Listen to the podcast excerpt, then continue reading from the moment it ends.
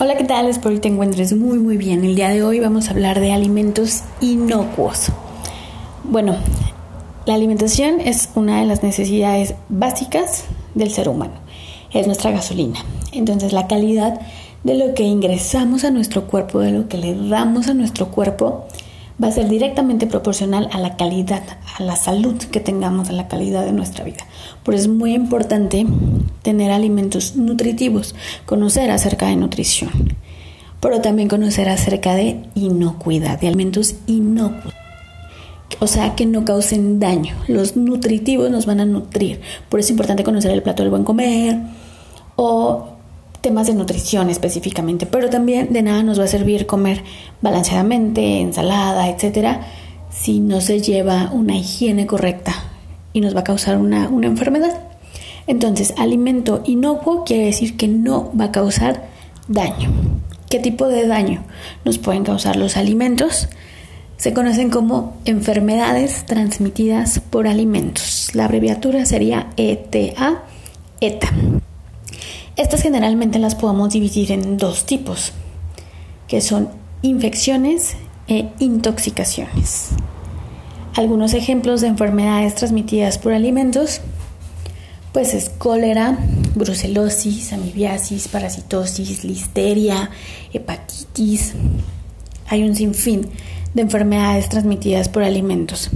Los síntomas que las caracterizan es diarrea, vómito, dolor de estómago, fiebre.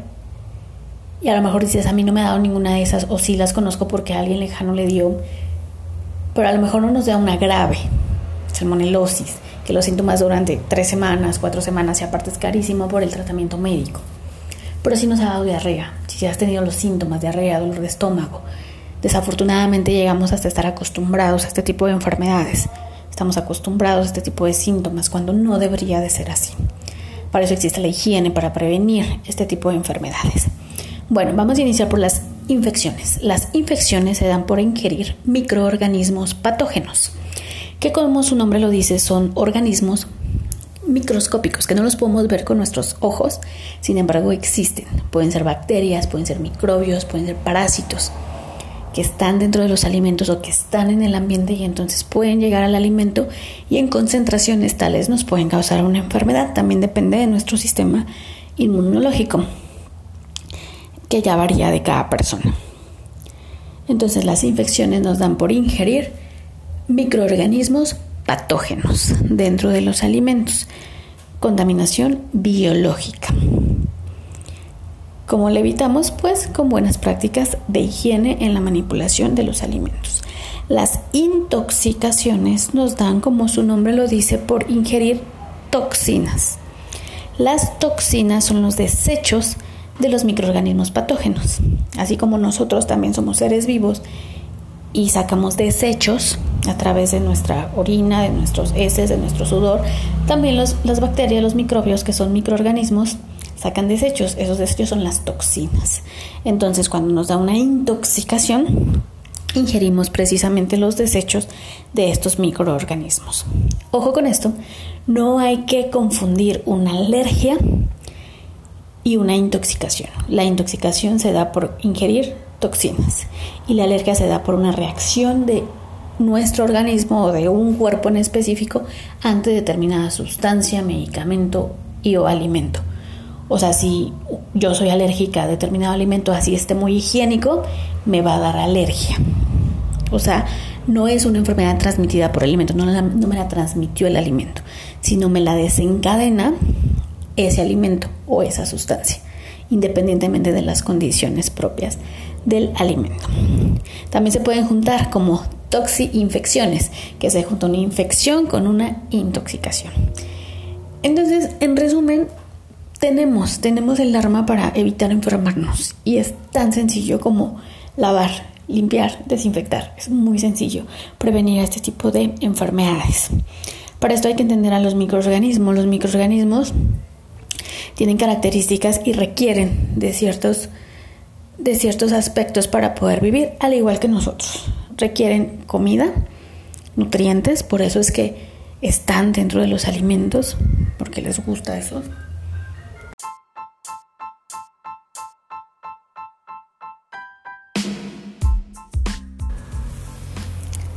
También, además de nutrientes, requieren baja acidez. Un ambiente neutro les facilita, les gusta, les facilita la reproducción. El estar ahí, ambientes ácidos, reduce la reproducción de las bacterias, no les gusta, de los microorganismos patógenos, no solo bacterias.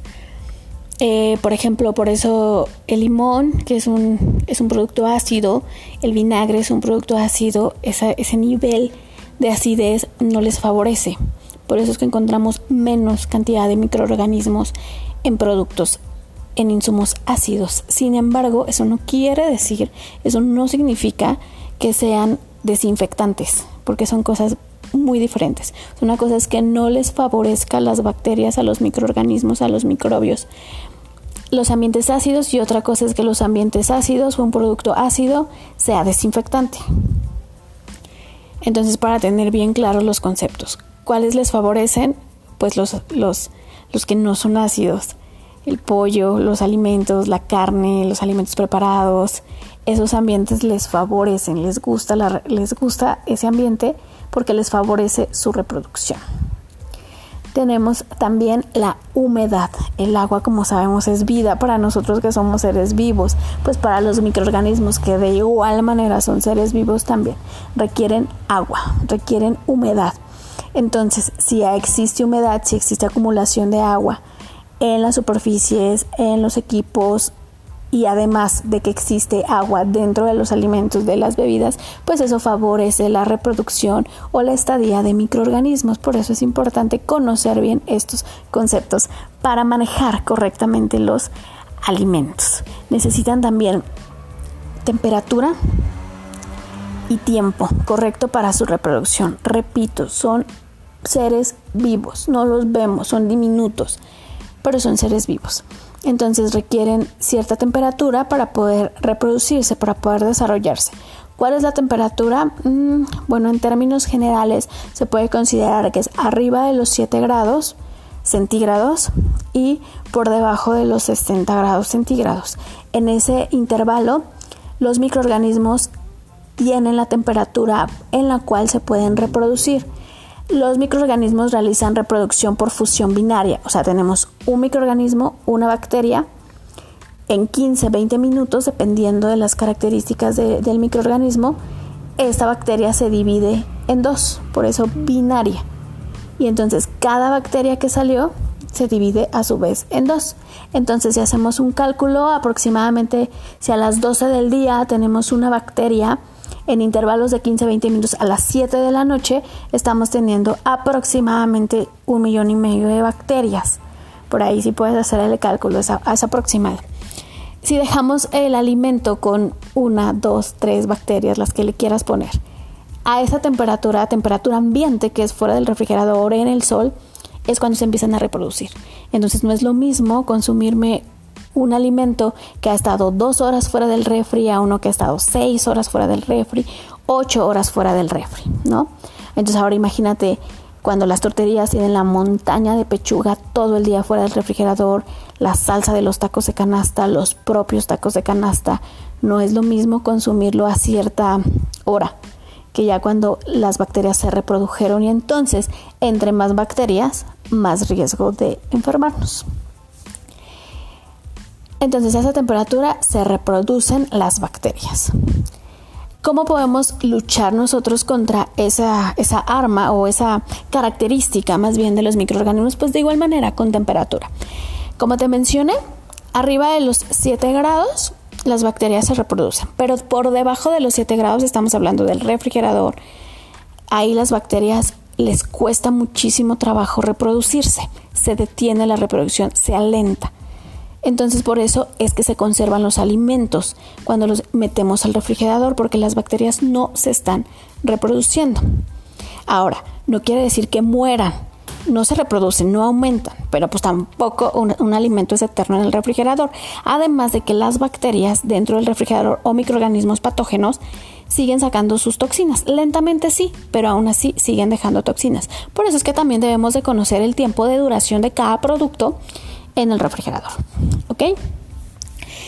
Y por abajo de los 0 grados centígrados que estamos hablando de una congelación, en términos generales se pudiera hablar de menos 18 grados centígrados, estamos hablando de que aún más se les dificulta la reproducción a los alimentos porque se cristaliza. Se cristaliza la humedad, se cristaliza todo lo que, lo que, lo que caracteriza a una bacteria. Por eso es muy importante descongelar correctamente los alimentos, porque ahí está protegido, en la congelación está protegido. Entonces, ¿cómo se debe de descongelar? El método correcto con base a lo que te estoy informando es de la congelación a la refrigeración, porque estamos hablando de las dos zonas seguras de los alimentos, o sea, las bacterias aún así detenemos su reproducción, del congelador al refrigerador y posteriormente a la cocción. También se pudiera hacer por cocción directa dependiendo del producto, esto normalmente se realiza en verduras ya que se pone a hervir el agua y ya que esté en, cierto, en el cierto punto de ebullición, vaciar el producto, así lo manejan también el instructivo, y entonces hay un choque de temperaturas, el alimento no estuvo a temperatura ambiente en el microondas, pero debemos de ser muy cuidadosos con las instrucciones y el tipo de producto que estamos descongelando porque pudiera ser que la temperatura del refrigerador únicamente descongele correctamente el exterior del producto y no el interior del, del, del producto y es, necesario que todo el producto esté en una temperatura segura para que pueda ser un alimento inocuo, un alimento que no cause daño. Los métodos aceptados también incluyen el chorro de agua fría, cuidando que de preferencia el alimento esté empacado, porque no sabemos de qué calidad sea el agua que, con la que estamos descongelando ese producto y a veces puede ser que esa misma agua es la que esté contaminando más o contaminando el, producto que estaba de cierta manera protegido los que están prohibidos, los métodos que están prohibidos, ojo con esto porque a lo mejor conoces a alguien que los haga o a lo mejor tú lo has hecho, es temperatura ambiente. ¿Qué quiere decir eso? Tengo algo en el congelador, supongamos un pollo, lo sacamos a temperatura ambiente, lo sacamos del refri, lo sacamos al sol y ahí lo dejamos unas horas, dos, tres, cuatro, hay quien lo deja toda la noche a que se descongele. ¿Y qué estamos haciendo? Estamos dejando esas bacterias que están en el alimento, porque las bacterias están en los alimentos, siempre hay. Estamos dejando que cada de 15 a 20 minutos que se vayan duplicando. Entonces aumentamos el número de bacterias, aumentamos el número de microbios, aumentamos el número de riesgo para la persona que va a consumir el alimento cuando se pudo haber evitado si conocemos y aplicamos bien esta información. Entonces hay que evitar descongelar a temperatura ambiente y hay que evitar también descongelar a temperatura ambiente en agua. Hay quien pone el producto en una tina de agua. Ojo, estos son conceptos de higiene de inocuidad en los alimentos, porque hay algunos, mm, algunos profesionales de la cocina que ven esto como descongelar, pero se basan en el sabor que vaya a dejar. O a lo mejor dejan el producto en agua con sal, etcétera, pero una cosa es el sabor y otra cosa es la inocuidad. Puede saber muy rico, pero ¿de qué me va a servir que sepa que tenga un sabor diferente si voy a tener diarrea tres días, si me va a causar una enfermedad? O sea, no deben de estar peleados el sabor con la higiene y con la nutrición. Debemos de tener bien claros estos conceptos. Pero bueno, en este, en este momento me estoy enfocando en lo que es higiene, en lo que es inocuidad de los alimentos. ¿Qué más? Bueno, Arriba de los 60 grados centígrados. También es una zona segura porque ahí a altas temperaturas, ya hablamos de las bajas, que es refrigerador y congelación, pero a altas temperaturas también es beneficioso para nosotros, es nuestra arma contra los microorganismos patógenos porque ahí a altas temperaturas es donde los microorganismos mueren, ¡pum!, como que explotan. Entonces, por eso es que es muy importante cuidar la cocción correcta de los alimentos, porque a mayor cocción, menos bacterias. Pero también cuidar el término de cocción, porque también si cocinamos de más, si hacemos una cocción extrema, pues se llega al quemado y también se llega a perder nutrientes. Entonces sí es muy importante estar equilibrados en estos conceptos. Para que me entiendas mejor, los 60 grados centígrados estamos hablando eh, de un corte de carne como lo conocemos como término medio. O sea, no está bien cocido o es el, es el mínimo, sin embargo, entre más cocido va a haber menos bacterias. Y aquí regresamos a lo mismo del sabor. Hay cortes de carne que se prefieren comer en esa temperatura por el sabor, por las costumbres, etcétera. Ya es tu decisión, pero que estés con conocimiento, o sea, que no te lo vendan crudo, sino que tú sepas que ese producto así se consume y que asumes los riesgos de que obviamente va a tener muchas más bacterias o más bacterias, pues no vamos a hablar de mucho o poco, que uno bien cocido. Pero ya es tu decisión, tu paladar y tus defensas. A las defensas, sí, tenemos un sistema inmunológico excelente, preciso, increíble, nuestro cuerpo humano es increíble, sí, tenemos un sistema que nos defiende eh, contra de toda esta, eh, pero a veces lo, lo, mal enfocamos, a veces le damos un mal uso y es mucho de la cultura latinoamericana decir tenemos defensas, tenemos anticuerpos, no pasa nada, entre más consuma así, mejor se va a poner mi sistema inmunológico. No, hay que cuidarlo. Repito, es muy valioso nuestro sistema inmunológico es que nos defiende de virus, de infecciones, de intoxicaciones y hay que darle menos trabajo. O sea, ¿qué necesidad de que nuestro sistema luche con 100 bacterias si con el simple hecho de cocinar bien el alimento o de descongelarlo correctamente, a lo mejor sale no con 100, sino con 20, con 20 bacterias. Entonces no es lo mismo que mis defensas luchen contra 100 que contra 20. Es un ejemplo muy, muy básico con el cual podemos entender muy bien este concepto. Además de lo que te acabo de mencionar, las bacterias requieren oxígeno, requieren aire.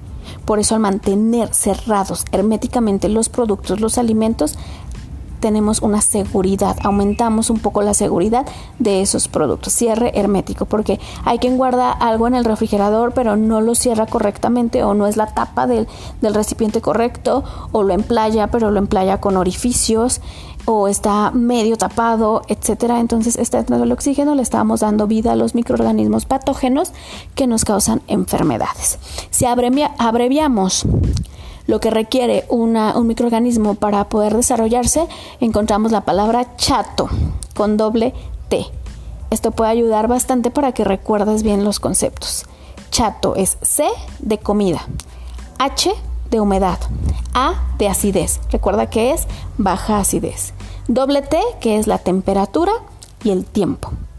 Y la O de oxígeno y la de oxígeno. Y a lo mejor por ahí alguien se está preguntando, bueno, ¿qué pasa si tengo, si acabo de realizar una sopa y este y no me la voy a no me la voy a comer en el momento, o sea, la tengo que refrigerar y luego volver a sacar. Entonces ahí, pero no la puedo meter caliente. Entonces, ¿cuánto tiempo puede estar en temperatura ambiente? Lo recomendable sería que no pase de dos horas.